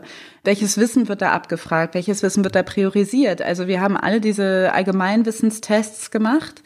Aus, aus welcher Zielgruppe heraus wird die, ähm, wird die wahrgenommen? Also warum muss ich wissen, wie jeder Royal heißt in ganz Europa und das soll ich irgendwie in einem Eignungstest ähm, aufschreiben? Und dann wird aber gar nicht, also das, und bestimmte Sachen werden aber nicht gefragt. Das ist ja dann, ähm, da, da kann man sich ja äh, mal fragen, woran das liegt. Und natürlich müsste man vielleicht auch schon in Schulen gehen und Leuten besser vermitteln und sie ermutigen, dass sie, ähm, dass man sie braucht und dass man sie haben möchte. Es gibt manche ähm, Redaktionen oder manche äh, Institutionen, die das gut machen. Zum Beispiel da ähm, beim NDR, da wo ich ja bei der Tagesschau gearbeitet habe, hatten wir eine Person, die auch wirklich dann äh, BPOC in die Redaktion geholt haben, hat, die irgendwie erst 16 waren und die einfach denen einfach Führungen gegeben hat, damit die sich das überhaupt angucken können, damit die sich überhaupt vorstellen können, dass sie da auch stattfinden können, weil das für viele Leute, die wenig Zugang dazu haben, die eben nicht vielleicht schon Onkel und Tante und so weiter haben, die alle schon da gearbeitet haben, wie so Festungen vorkommen, wie so Orte, von denen sie keinerlei Vorstellung haben. Und das muss aufgebrochen werden. Also das muss natürlich mehr, da muss vielleicht mehr Arbeit reingesteckt werden, mehr Versäumnisse aufgeholt werden, als zu sagen, ja, die müssen sich halt bewerben und dann würden wir die uns auch angucken. Also das ist also, leider zu leicht. So einerseits auf dem äh, äh, einerseits Leute, mit denen man sich identifizieren kann, die man dann im Fernsehen, im Radio, im äh, äh, Social Media sieht. Auf der einen Seite, aber auf der anderen Seite dann auch dieses, okay, wir müssen es äh, in an die Schulen ran, wir müssen mal ein bisschen zeigen, dass Medienarbeit das, äh, das keine Festung ist, in die man auch hinein darf. Ja, genau. Richtig. Jetzt äh, kann ich äh, global mit einem Cartoon vom New Yorker Magazin, äh, die ich gestern zufällig gesehen habe. Äh, und zwar sieht man auf dem Bild äh, äh, so Außerirdische, die auf so einem riesigen Fernseher gucken, sehen da eine äh, Demo-Bilder, Polizei und Demonstranten. Und darunter steht, Can the humans cure racism and poverty and stop climate change in time? Mhm. Tune in next week to find out. Gibt viele Probleme. Ja, aber die hängen auch miteinander zusammen. Das ist die schlechte und die gute Nachricht. Ich bin überzeugt davon, dass wenn man, wenn man sich eine von diesen strukturellen Ungerechtigkeiten aussucht und das konsequent durchdenkt, dass wir alle irgendwie mehr oder weniger an den gleichen Themen, äh, die gleichen Themen angehen müssen. Also auch wenn wir, wenn wir Klimagerechtigkeit nehmen oder die Klimakrise, geht es im Kern auch darum, wer verbraucht welche Ressourcen wie kann man das reduzieren? Wie kann man das gerechter gestalten? Also auch da diese Frage ist, ob man die sich jetzt aus einer antirassistischen Haltung oder aus einer feministischen Haltung oder aus einer Haltung, äh, weil es um die Klimakrise geht, äh, stellt, kommt man mehr oder weniger, dreht es sich um die gleichen Fragen, weil diese Dinge haben miteinander zu tun. Also deshalb, das fand ich ja auch das Erstaunliche, als ich das Buch geschrieben habe, habe ich gemerkt, ich komme gar nicht drum rum, diese anderen Themen auch anzutatschen, wenn auch nur in einem Satz oder so, aber alles hängt wirklich miteinander zusammen. Und ja, da gibt es viel zu tun, aber ich glaube, sage ich mal, wenn man konsequent antirassistisch ist, wird man auch an die Fragen kommen, eben Armut und Klimagerechtigkeit. Das lässt sich nicht, man, man kann keinen antirassistischen Kurs führen, ohne diese Sachen auch anzusprechen. Das ist die gute und die schlechte Nachricht da drin. Ich wollte irgendwie gerne diesen Comic da drin haben, weil es gerade diese Probleme sind, dass irgendwie alles eigentlich ja miteinander zusammenhängt. Aber es ist so schwer, es einzugestehen. Da ist auch eine Frage von einer Hörerin, äh, Lisa. Äh, warum haben Menschen so unfassbare Probleme damit, ihre Privilegien zu verstehen und sich damit auseinanderzusetzen? Ja, weil es halt heißt, dass, weil Privilegien ein Privilegieren und dass man halt ein Vorteil ist. Und wenn es dann heißt, du hast, also weil, wenn es, bei, genau, wenn es dann heißt, ja, äh, du wirst bevorteilt, weil du weiß bist, was bedeutet das wenn du das konfrontierst, dann musst du dich nämlich fragen, im Gegensatz, also du geht gar nicht an die Hörerin, sondern an weiße Menschen an sich, dann müssen sich weiße Menschen eben fragen, habe ich den Job nur bekommen, weil ich weiß bin? Und nicht ich mich fragen, habe ich den Job nur bekommen, weil ich schwarz bin? Also das ist nämlich, und das ist einfach eine unangenehme, äh, was Unangenehmes. Heißt es dann, dass man vielleicht, wenn man das konsequent durchdenkt, heißt es, dass das Leben quasi unbequemer wird in der Hinsicht. Also deshalb glaube ich, hat man Probleme, sich das einzugestehen. Auf kleiner oder auf großer Ebene. Ist es auch, also ist auch ein Gefühl, was ich hatte auch, als ich dein Buch gelesen habe. Und äh, eigentlich hätte ich gedacht, ja, warum soll ich dieses Buch lesen? Ich bin mhm. Antirassist, ich behaupte, ich mache das so, aber an vielen Stellen habe ich mich dann doch ertappt und gesagt, Ah, ja, vielleicht indem ich dann einfach sage, das ist ja auch so ein bisschen diese All Life Matters Diskussion. Ja, natürlich geht es um alle Leben, aber es geht halt genau um die Probleme, die ich vielleicht nicht merke oder die Privilegien, die ich habe, ohne dass ich sie äh, auch wahrnehme in bestimmten Momenten. Und es ist, es ist schwer, aber glaubst du nicht, dass es dann gerade schwierig ist, dann Leute dazu zu kriegen, dass sie es wirklich machen, weil es ist ja unangenehm. Und ich bin weiß, mhm. ich kann mir sagen, ich habe ja gar keine Probleme, lasst mich doch mit eurem Scheiß hinein. Ja, also ich kann natürlich den weißen Menschen nicht das Privileg nehmen, sich nicht damit auseinanderzusetzen. Das ist das Problem. Also ich kann das, mhm. ich kann ihn nicht dazu zwingen. Ich kann halt ein Buch schreiben und versuche meine journalistische Fähigkeit, äh, das, was ich gelernt habe, einzusetzen und versuchen, diese Themen so interessant und so zugänglich wie möglich zu machen. Das ist das Einzige, was ich tun kann, oder was heißt das Einzige, was ich tun kann, aber das ist meine, da denke ich, das liegt innerhalb meiner ähm, äh, meiner Fähigkeiten und meines Handelns. Aber deshalb ist es ja auch wichtig, dass weiße Menschen, andere weiße Menschen, die antirassistisch sind, verstehen, dass sie auch eine Aufgabe haben, weil es kann, ich kann nämlich nie genau wissen, ob nicht weiße Menschen, wenn ich nicht dabei bin, auch wenn sie sich in meiner Präsenz total antirassistisch äußern und reflektiert sind, wenn ich weg bin, dann nicht doch irgendwie Rassismus reproduzieren das alles doch ein bisschen albern finden und das einfach nur aus, aus einer Höflichkeit heraus machen. Oder und auch äh, unangenehm oder Respektsituation, dass ich jetzt denke, ah, jetzt bloß nichts Falsches sagen, es kommt jetzt dumm, aber. Genau, so, weil ganz viele Leute wissen ganz genau, was sie tun. Und das merke ich in dem, dass sie das vor mir nicht machen, aber dass ich dann von anderen weißen Menschen höre, dass sie halt, wenn ich nicht da bin, ganz anders reden und alles auch ein bisschen albern und übertrieben finden und äh, dann doch irgendwie rumklüngeln mit ihren anderen weißen Menschen. Das heißt, ähm, da gilt es, da wo es eigentlich so bequem ist und wo ich halt nicht drauf gucken kann, da gilt es für andere weiße Menschen, die sich wirklich als antirassistische Verbündete sehen, auch reinzugehen und unbequem zu sein und zu sagen, nee, so geht das nicht. Da wird's halt schwierig oder herausfordernd oder interessant. Nicht, wenn, wenn es darum geht, mir irgendwie, also es geht nicht darum, dass, dass ich euch gut oder scheiße finde, sondern es geht um eine generelle Frage, um eine generelle Haltung, was wir in unserer Gesellschaft wollen und was wir dazu beitragen, um diese Dinge aufzulösen, sozusagen. Du beschreibst das auch äh, sehr schön in einem Artikel für die Zeit, glaube ich, war das, dass es quasi beim Rassismus oder äh, Rassismusdebatte nicht darum geht, dass dass natürlich im persönlichen Verhältnis auch, dass dass du nicht verletzt werden willst, logischerweise, aber dass es ja nicht die kleinen Sticheleien sind, sondern der Rassismus an sich, der einfach sehr verletzend ist. Ich glaube, es gibt dieses Missverständnis, dass Leute denken, wenn das dich verletzt, dann mache ich das nicht. Dann bin ich bin nicht rassistisch, wenn es dich verletzt. Das heißt aber, hier wird was verwechselt, weil man sollte nicht, nicht rassistisch sein, weil es mich verletzt. Man sollte nicht rassistisch sein, weil man nicht rassistisch sein soll. Also, weil ich dachte, man hätte sich darauf geeinigt, dass wir in einer antirassistischen Gesellschaft leben wollen. Und da geht es das hat natürlich auch was mit meinen Gefühlen zu tun, aber meine Gefühlslage bestimmt nicht, was rassistisch ist und was nicht. Zumindest nicht vollkommen. Also man kann das auch auf einer, ich kann ja auch jedes Gefühl begründen. Es kommt ja irgendwo her. Und ich glaube, Leute denken immer so, ja, das hat halt etwas mit Empfindlichkeiten zu tun. Aber wenn mich jemand mit dem N-Wort bezeichnet, dann finde ich das ja nicht schlimm. Also dann ist es nicht schlimm, weil ich das, weil ich das verletzend finde, sondern weil es rassistisch ist, weil es schon immer rassistisch war, weil dieses Wort etabliert worden ist, um äh, schwarze Menschen abzuwerten. Das ist, hat erstmal gar nichts mit meinen Gefühlen zu tun. Selbst wenn ich das völlig, vollkommen in Ordnung finden würde, mit dem N-Wort bezeichnet zu werden, bleibt es rassistisch.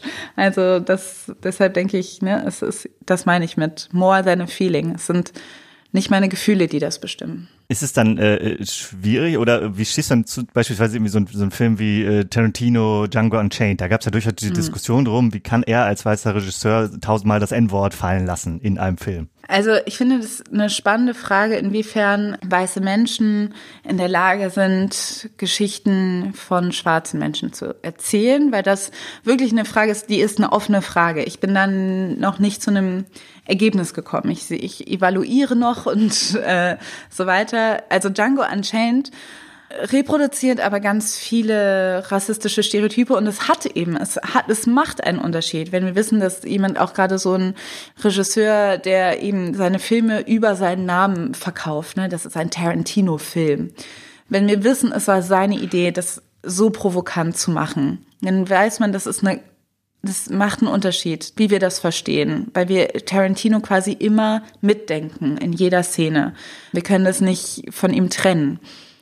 Und die, und dann kommt, dann fragt man sich auch, warum macht Tarantino, was ist seine Motivation, diese Provokation zu haben, ja, zu machen? Warum reproduziert er so gewaltvolle Sprache und auch so gewaltvolle Bilder? auch von der Frau, die irgendwie die ganze Zeit äh, gepeitscht wird oder die in so Schmerzen erleidet. Warum oder macht Samuel L. Jackson in, Genau, in also- seiner Rolle als, okay, er ist aber letztendlich der Sklaventreiber. Ja, ja, oder das ist halt so dieses, oder eben die Frage, was ja auch total oft, also es passiert leider in jedem Film, dass man, oder gefühlt in jedem Film, dass das gefühlt immer so nochmal so ein Punkt gemacht wird oder so ein, so ein dass es nochmal betont wird, so ja, schwarze Menschen können nämlich auch rassistisch sein und es umgekehrt immer, ne, das ist ja dann Christoph Waltz, es auch immer diesen Punkt gibt, ja, es gibt auch gute weiße Menschen. Also, dass wir keinen Film so stehen lassen können, ohne dass wir irgendwie einen guten Weißen haben und einen bösen Schwarzen, um das alles nochmal, ne, damit alle ähm, nicht die größten Schuldgefühle haben oder nicht, nicht die sich total äh, ärgern können oder auf die anderen mit den Fingern auf die anderen zeigen können. Also da, das nervt mich auch manchmal. Im Idealfall wäre es einfach e- egal und die Rollen sind einfach nur nicht, aber gut, in so einem Kontext gesetzt macht das, wirft das natürlich die Fragen auf. Und da hilft es dann auch nicht, wenn dann äh, Samuel L. Jackson sagt, als einer, ja, das ist doch voll okay, wir machen hier den Film und der ist ja wohl sowas von äh, positiv der schwarzen Community gegenüber und sonst würde ich den doch nicht machen. Ja, ja, das ist dann halt aber auch eben, aber das ist dann halt auch die Frage ist, also das ist ja auch nochmal so ein Unterschied, weil ich habe nämlich auch, als er rauskam, war ich ja noch jünger und da habe ich irgendwie gedacht, ja, was ist denn der Unterschied zu Inglourious Bastards oder Django Unchained? Das sind beides irgendwie provokante Filme, aber ist ja beides irgendwie in tabubrechend und in Wunden rumstochernd. Aber man muss ja auch Tarantinos Rolle begreifen. Also wie gesagt, das ist, Tarantino verhält sich anders zu der deutschen Nazi-Geschichte als zu der amerikanischen Geschichte. Also so, er ist da einfach anders verortet. Und das macht, finde ich, einen großen Unterschied. Und wenn man ja irgendwie auf der anderen Seite, das ist dann so, so pro Tarantino, auch wenn das jetzt nicht zur Tarantino-Diskussion ausarten lassen müssen, aber beispielsweise Ist es schon. äh, ist es schon, ne? wir sind schon mittendrin. Ja. Aber ah, wie praktisch, es kommt eine Frage rein, nämlich auch zum Thema Django, äh, weil wir ja das das N-Wort ist problematisch, das N-Wort ist rassistisch und man müsste es einfach komplett rausschneiden, aber es wird in, oder es wird ja immer wieder darüber diskutiert, kann man das machen? So in Kinderbüchern. Pipi Langstrumpf ist das beste Beispiel. Es gibt, äh, ich finde, man muss, das ist eine, ist eine differenzierte Debatte. Ich finde nicht, dass das N-Wort nicht in Filmen vorkommen darf, weil es ist schon in so einem Kontext, gerade in diesem Kontext, wäre es schon möglich, dass, dass das N-Wort vorkommt. Es ist halt aber die Frage, genau wie und in welchem, also muss es unbedingt diese Provokation sein bei so einem Action-Retro-Splatter-Tarantino-Streifen, der eben nicht historisch ist, sondern eigentlich auch mehr Entertainment ist. Also das sind halt, das sind Abwägungen, die man treffen muss, wo sich Leute nicht unbedingt einig sind. Aber bei Kinderbüchern denke ich, was ist die Funktion von einem Kinderbuch?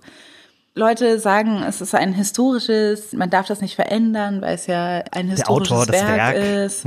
Ja, okay. Habt ihr euch schon mal original Grimm-Märchen durchgelesen? Die haben mit den Märchen, die wir heute ähm, lesen, überhaupt nichts zu tun. Also dass zum Beispiel Dornröschens Hexe eine Menschenfresserin ist, das wissen wir heute auch nicht mehr. Das steht da aber so in der Originalversion. Also von da, warum machen wir das nicht? Weil wir dachten, das ist vielleicht ein bisschen zu hart, das ist vielleicht nicht so angebracht, das Kindern irgendwie zu erzählen.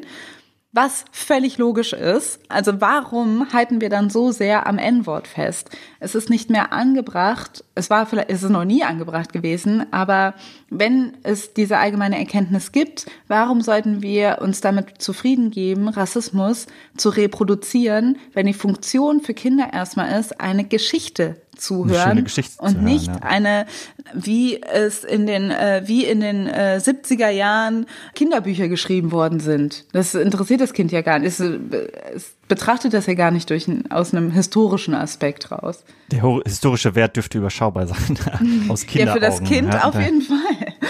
Schule wäre ja eh auch ein Thema. Wie müsste denn der Schulunterricht so aus deiner Sicht umgekrempelt werden, damit man gerade nicht oder gerade weg von diesen kleinen Rassismen, kleinen Alltagsrassismen kommen kann? Und wenn wir das wüssten, dann hätten wir das wahrscheinlich ja, schon mitgeteilt. Nein, nein, aber nee, wahrscheinlich, also so genau, ich bin halt keine Pädagogin oder so, ne? Ich bin jetzt keine Expertin in der Hinsicht, aber ich würde mal sagen, es sollte auf jeden Fall Ambitionen geben, ein Bewusstsein geben, dass man Kinder am besten früh für dieses Thema sensibilisiert oder sensibilisieren sollte. Das wäre schon mal gut, wenn man dann Unterrichtsmaterial dahingehend mit diesem Bewusstsein aussuchen würde. Wenn es schon in der Grundschule so wäre oder auf der weiterführenden Schule.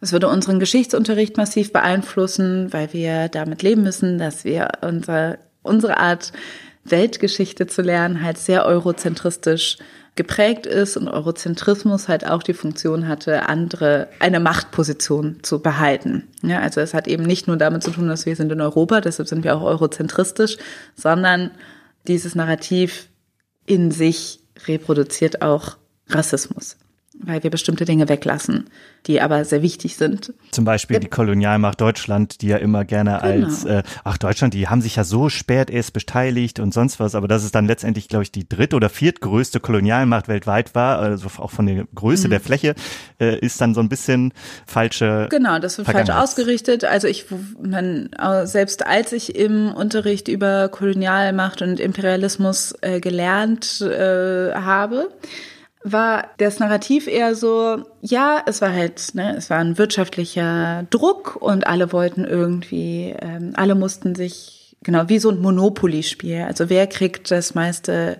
wer kriegt die meisten Gebiete in der Welt, wer hat die meisten Ressourcen, wer hat dann den größten wirtschaftlichen Aufstieg und die ganzen Verbrechen, die darunter fallen, eben ein Versklavung, Zwangsarbeit, dass Millionen von Menschen gestorben sind unter der europäischen Kolonialherrschaft.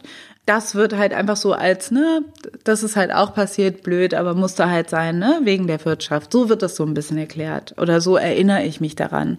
Es wird halt nicht ernst genommen als Verbrechen an die Menschheit. Da müsste sich einfach zum Beispiel die Haltung an sich einfach ändern wenn du Haltung ändern sagst, wer hat dir geholfen, deine Haltung überhaupt zu finden? Also was sind deine Vorbilder? Hm. Das sind unterschiedlich. Also ich hatte natürlich großes Glück, mit, meinen, mit meiner schwarzen Mutter, meiner schwarzen Oma und meinen schwarzen Schwestern aufgewachsen zu sein. Also ich hatte viele, in der Hinsicht viele ähm, schwarze Menschen um mich rum, die meine Identität sehr gestärkt haben und dass ich so ein, so ein Grundverständnis von meinem Schwarzsein schon immer hatte. Das ist ja auch nicht bei allen ähm, schwarzen Menschen in Deutschland der Fall. Dann, glaube ich, ein großes Vorbild für mich immer war ähm, Sadie Smith, weil als ich ihr Buch, als ich ähm, Zähne zeigen, ihr Buch gelesen habe, war das für mich wie ein, also, also so diese Idee, dass da einfach unterschiedliche Charaktere mit unterschiedlichen Herkünften und Hautfarben so miteinander agieren. Das hat zum ersten Mal gefühlt so ein bisschen was mit meiner Lebensrealität zu tun gehabt, auch wenn es natürlich um was ganz anderes geht. Aber trotzdem dachte ich so, genau solche Bücher möchte ich lesen oder solche Geschichten möchte ich lesen. Und das war ähm, erst, als ich es gelesen habe, habe ich gemerkt, was mir irgendwie fehlt.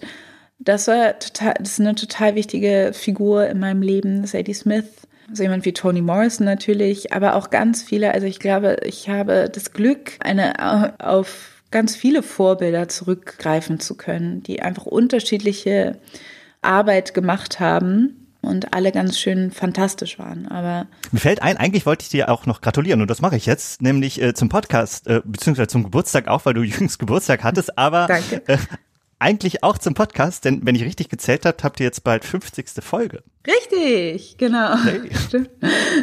Stimmt, wir haben die 50. Und die müsste Folge. ja jetzt dann auch im Juni kommen. Gibt es denn schon genau. ein Thema oder ist das noch top secret? Ja, ja, nee, nee, wir haben es schon aufgenommen. Es war eine Folge, wir ähm, machen ja eigentlich oft sehr umfassende Recherche und manchmal machen wir so Sachen, die so ein bisschen aus dem Bauch herausgesprochen sind. Das ist eher eine aus dem Bauch heraus Folge nach dieser ganzen, nach den ganzen Events mit George Floyd und den Antischwarzen, nicht Antischwarzen, nach äh, der Thematisierung von antischwarzen Rassismus und so weiter, war ich so ausgelaugt, dass ich es gar nicht geschafft habe, so richtig zu recherchieren. Aber wir reden über das, was passiert ist, das, was mit mir passiert ist auch ein bisschen in den letzten Wochen und ähm, ordnen halt so ein bisschen ein. Ja, zumal die letzten Wochen ja auch in sich ja schon absurd waren. Erst ist man mit Corona plötzlich komplett irgendwie auf Null gestellt oder plötzlich alle Termine sind weg und man muss mhm. irgendwie erstmal sich neu sortieren. Und dann kommt jetzt so ein Thema rein, was dich ja gerade insbesondere auch durch dein Buch jetzt nochmal wirklich äh, eigentlich durch die Weltgeschichte schickt. Da ist von Ruhe jetzt wahrscheinlich nicht viel zu spüren. Nee, Ruhe, aber es ist trotzdem auf eine komische Art und Weise. Also es äußert sich natürlich auf eine sehr spezielle Art und Weise, weil ich ja die meiste Zeit trotzdem zu Hause sitze. Also ne, ich führe irgendwie Interview nach Interview und bin irgendwie ne, in unterschiedlichen Sendungen und so weiter, aber ich gehe kaum vor die Tür, immer noch. Das ist halt Oder auch Korrespondentenbüro zu Hause vom, ja. Ja. Nein, aber das ist halt auch eine, ein komischer Umstand in der Hinsicht. Du machst den Podcast ja, oder ihr macht den ja schon sehr lange, 50 Folgen seit 2016. Äh, Maxi Hecke beschreibt euch so äh, BFF aus der Grundschule mhm. oder äh, ein bisschen später. Nee, aus der, aus ähm, der fünften, ab der fünften Klasse waren wir. Ab der fünften Klasse. Äh, ist es dann eigentlich schwierig, dann auch zusammen zu arbeiten oder ist das wie so ein, okay, man tauscht sich mal wieder aus und hat zufällig das Mikro an? Ich finde es so herrlich, mit Maxi zusammenzuarbeiten. Ich habe, also es ist wirklich überhaupt nicht kompliziert, mit Maxi zu arbeiten. Es läuft sehr organisch, es läuft sehr gut. Wir haben eine ziemlich gute Kommunikation, eine klare Absprache. Wir ähm, viele Dinge.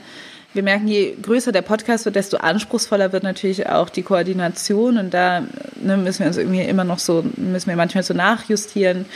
Mein, mein Part ist so ein bisschen der Schnitt und die, sag ich mal, ne, die Verpackung zu machen ähm, hm. Maxis äh, Part ist die Kommunikation und Social Media, aber Maxis Part wächst halt immer weiter und meiner bleibt ziemlich gleich. So, und das, solche Sachen müssen wir irgendwie klären, aber wie, ich finde es wirklich ganz toll, mit Maxi zusammenzuarbeiten. Also, ähm, es ist überhaupt nicht schwierig und der Fakt, dass wir befreundet sind, macht es irgendwie nicht schwerer. Ganz im Gegenteil. Ich out mich jetzt, äh, indem ich nicht alle Folgen gehört habe und ihr möglicherweise mit Sicherheit darüber gesprochen habt, warum heißt das eigentlich Feuer und Brot? Wir haben das in den ersten Folgen immer versucht, so als HörerInnenfrage so, und wir dachten, das ist unser Konzept, dass wir es immer durchziehen, immer unterschiedliche Geschichten dazu ah. zu erfinden, warum wir Feuer und Brot heißen. Aber das hat sich mit, wir haben es nicht durchgehalten, deshalb kann ich es dir gerne erzählen. Es ist einfach eigentlich eine sehr banale Geschichte. Wir waren halt eben, sind schon sehr lange ähm, äh, sehr gut befreundet und haben ziemlich aufeinander gehangen und waren ziemlich unzertrennlich und sind beide in der Oberstufe haben wir die Schule gewechselt. Und dann sagte ein Mitschüler äh, zu uns, ihr seid auch wie Feuer und Brot, ne? Und meinte damit wahrscheinlich Feuer und Wasser oder Wasser und Brot, aber hat sich halt versprochen. Und seitdem heißen wir Feuer und Brot. Das ist ein schönes Bild, aber ist auch eigentlich schön, wenn man Sprichwörter ohnehin grundsätzlich falsch lernt. Das macht sie ja. sympathischer. Genau. Und ich, ist auch, ich mag den Namen auch, weil eben da noch überhaupt nicht, also der lässt sich halt so befüllen und so gestalten, wie man will. Da, der ist nicht festgelegt und das mag ich. Dass man er wirft Fragen auf und man kann sich irgendwie was so zusammenreimen, aber ist eigentlich schön, wenn es das äh, eher so, so Zufallsprodukt gewesen genau, ist. Genau, überlässt, also die Fantasie der, der RezipientInnen ähm, ist gefragt, was sie da rein interpretieren. Es war, wie gesagt, eigentlich eine banale Namensfindung gewesen. Und genau, wir sind halt auch nicht gestartet mit der Idee, wir machen jetzt einen feministischen Podcast und reden über Popkultur, sondern wir haben einfach gemacht, wir haben wirklich viel zu wenig darüber geredet, was wir eigentlich machen wollen. Und deshalb, dafür ist der Name natürlich auch gut, weil er uns eben nicht festlegt auf bestimmte Themen. Wie findet ihr die dann? Also jetzt, äh, gut, das aktuelle Thema ist äh, irgendwie sehr klar, aber einfach nach Gefühlslage oder macht ihr dann auch so Themensitzungen, Redaktionssitzungen oder? Also wir, genau, wir merken dann immer so Ende des Monats, Anfang des Monats, wir müssen mal darüber reden, was wir eigentlich machen wollen. Wir haben eigentlich mehr Ideen, als wir umsetzen können, weil wir halt immer nur einmal im Monat produzieren. Und dann gucken wir aber so ein bisschen, welches Thema brennt uns gerade so ein bisschen auf der Seele, was, was möchten wir gerne, was möchten wir gerne sofort umsetzen. Ähm, dann legen wir es fest, dann machen wir eine Recherche, dann machen wir einen groben Ablaufplan und dann reden wir aber ziemlich frei. Ähm, so kommen wir auf die Themen. Also es hat schon was sehr Organisches. Aber mittlerweile wissen wir auch so, welches, wie unser Zuschnitt ist durch die 50 Folgen, dass wir gerne über Popkultur reden, und eben über politische Themen. Das ist halt so. Hast du sie eigentlich mal damit konfrontiert? Äh, Maxi ist ja ähm, Synchronsprecherin, Schauspielerin und ihr sprecht ja äh, auch viel über Feminismus und sie hat mal Prinzessin Lilifee vertont. Das ist uns ja. aufgefallen bei der Recherche. Sie sagt, das, das ist doch nicht miteinander vereinbar, oder? Naja, also ich weiß nicht, ich, vielleicht kenne ich Prinzessin Lilifee nicht äh, gut genug. Sehr rosa. Ja, sehr rosa. Heißt ja nicht unbedingt, dass es schlecht ist, ne? Das stimmt. Denkst du, guck mal, als Kind habe ich auch alles, was super rosa war, total geliebt. Vielleicht hat es mich nachhaltig irgendwie ähm, in irgendeine unterwerfige, äh, genau, internalisiert, dass ich irgendwie weiß ich nicht, weniger wert bin als Männer, aber es glaube ich nicht lag an der Farbe rosa, sondern an, an unterschiedlichen Messages, die damit einhergingen. Deshalb, ja, also ich weiß nicht, wie Lilifee, was sie so an Messages so transportiert, aber der Fall, dass der Fakt, dass er, dass sie sehr rosa ist, finde ich jetzt nicht, noch nicht so schlimm. Wir haben aber nee, das ist nicht der einzige Fakt, das stimmt. Aber sie hat auch sehr viele andere Filme vertont, sie hat auch zum Beispiel die super coole, sie hat auch super coole ähm, ähm, Serie Steven Universe, da hat sie auch mitgesprochen. Und die ist, glaube ich, schon sehr auch äh, äh, feministisch. Steven Universe. Oder sie hat, glaube ich, auch Blau ist eine warme Farbe äh, genau. eine Hauptfigur und zig Beispiele, aber ich, ich habe es nur gesehen und ich dachte, ach, das müssen wir unbedingt fragen. Nein, es ist eine sehr interessante Person. Ich würde euch auch, äh, ich würde euch auch empfehlen, Maxi in diesen Podcast einzuladen, weil sie hat auf jeden Definitiv. Fall auch eine Menge zu erzählen. Also, ja, haben wir gestern im Vorgespräch noch gedacht, Mist, eigentlich hätten wir euch beide einladen müssen. Ich bin, äh, bin sehr froh, dass wir äh, so gut wie gar nicht über Corona gesprochen haben. Ja weil es vielleicht auch irgendwie sich anfühlt, als wäre es vorbei, was es aber ja, leider halt ja auch nicht Gefährliche. ist. Das ist die große genau. Gefahr gerade. Ja. Also man sieht ja jetzt wieder in unterschiedlichen Ländern, in der Türkei und in den USA steigen die Fälle wieder an oder verbreiten sich in unterschiedlichen Gebieten. Also dadurch, dass wir, glaube ich, dass so die Info man, man hört ja sehr auf die Informationen, die man auch gerne hören möchte. Und wir, ich glaube, alle wissen so, okay, im Sommer ist die Ansteckungsgefahr geringer. Das heißt, wir können uns jetzt alle entspannen.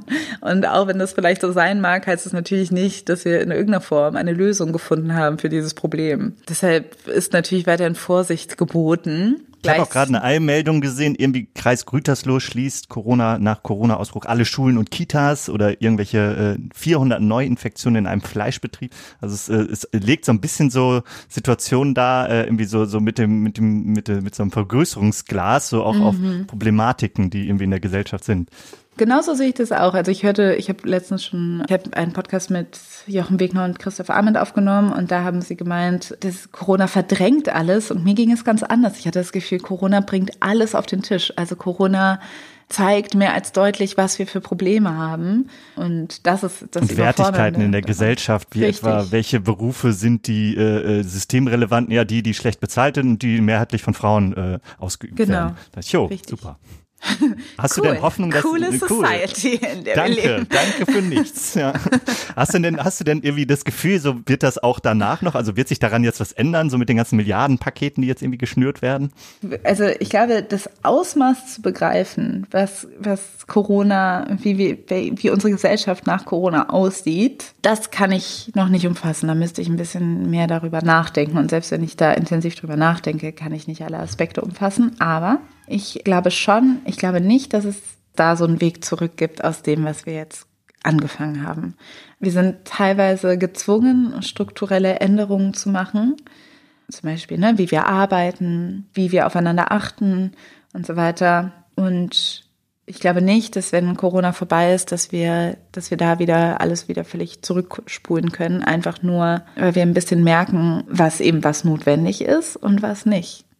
Und ich glaube, das wird halt viele Debatten auslösen. Und wenn irgendwelche Haushaltspakete, Milliardenpakete geschnürt werden, dann wird da vielleicht ein bisschen mehr drauf geguckt, wer davon profitiert und wer nicht. Und wo die Prioritäten liegen, das ist zumindest meine Hoffnung. Überhaupt die Hoffnung, dass es irgendwie auch danach noch weiter Kulturbetriebe normal gibt oder Veranstaltungen gibt oder irgendwie auch die Vorstellung, klar, das fühlt sich weit weg an. Ich kann mir nicht vorstellen, äh, wie es sich anfühlt, jetzt wieder auf ein Festival zu gehen. Dabei gehe ich eigentlich sehr gerne auf Festivals und wäre diesen mhm. Sommer auch auf einige Festivals gegangen, aber irgendwie fühlt sich so weit weg an. Ich bin echt gespannt, wie sich das dann, wie es dann geht oder ob es irgendwie eine Normalität überhaupt äh, jemand wieder geben kann.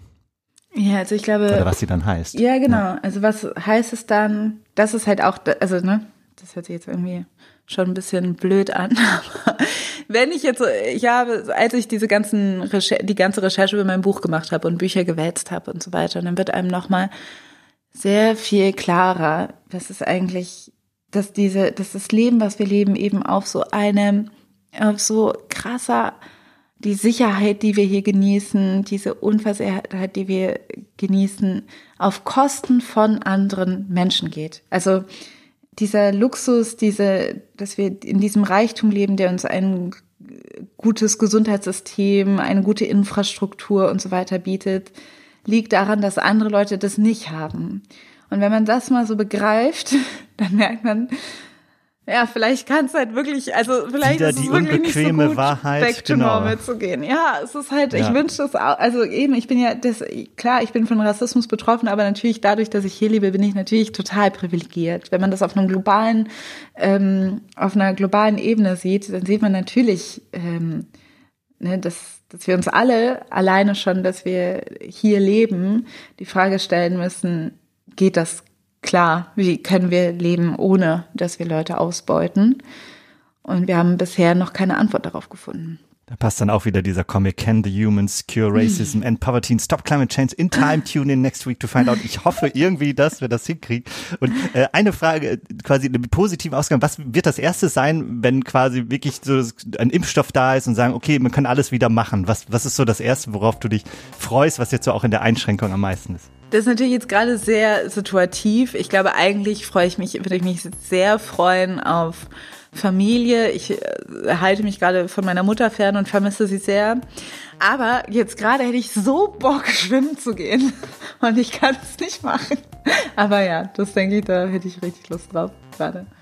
Und vielleicht äh, ist es ja sogar auch so weit, dass du dann auch nochmal nach Bremen kommst. Äh, eigentlich wärst du ja im März zur Lesung da gewesen. Und ich habe mal Genau. nachgeguckt, das wird jetzt auf Ende Oktober verschoben. Ja, wenn alles Ähm, gut geht. Lesung. Wenn alles gut geht, sehen wir uns dann auch hier nochmal, vielleicht in echt in Bremen. Ja. Alice Hastas, ich danke dir vielmals für die Zeit, für das großartige Gespräch. Ich freue mich auch. Dankeschön. Noch ein Hinweis, wenn ihr den Freiraum mögt, empfehlt uns weiter mit Sternchen, Likes oder Mund zu Mund. Und wenn ihr euch auch finanziell unterstützen möchtet, dann legt ihr euch ein Abo bei Steady für den Freiraum ans Herz. Ab 1 Euro pro Monat geht's los. Hilft uns sehr. Wir, der Presseclub, sind nämlich ein Verein und auf Spenden angewiesen, um zum Beispiel diesen Podcast zu machen. Das geht nur mit eurem Support. Und die Infos dafür findet ihr bei Steady oder auf unserer Website freiraum.fm. Den Freiraum-Podcast hört ihr überall, wo es Podcasts gibt. Wenn euch gefällt, was wir machen, dann gebt uns doch eine Bewertung bei iTunes oder der Podcast-App eurer Wahl. Das erhöht unsere Sichtbarkeit und motiviert uns weiterzumachen. Wenn ihr uns einen Audiokommentar schicken wollt, geht auf unsere Website freiraum.fm. Dort findet ihr auch die Shownotes und den Link zu unserer Steady-Unterstützerseite. Allen Spendern, die den Freiraum ermöglichen, ein großes Dankeschön. Freiraum. Ausführlich kurzweilig.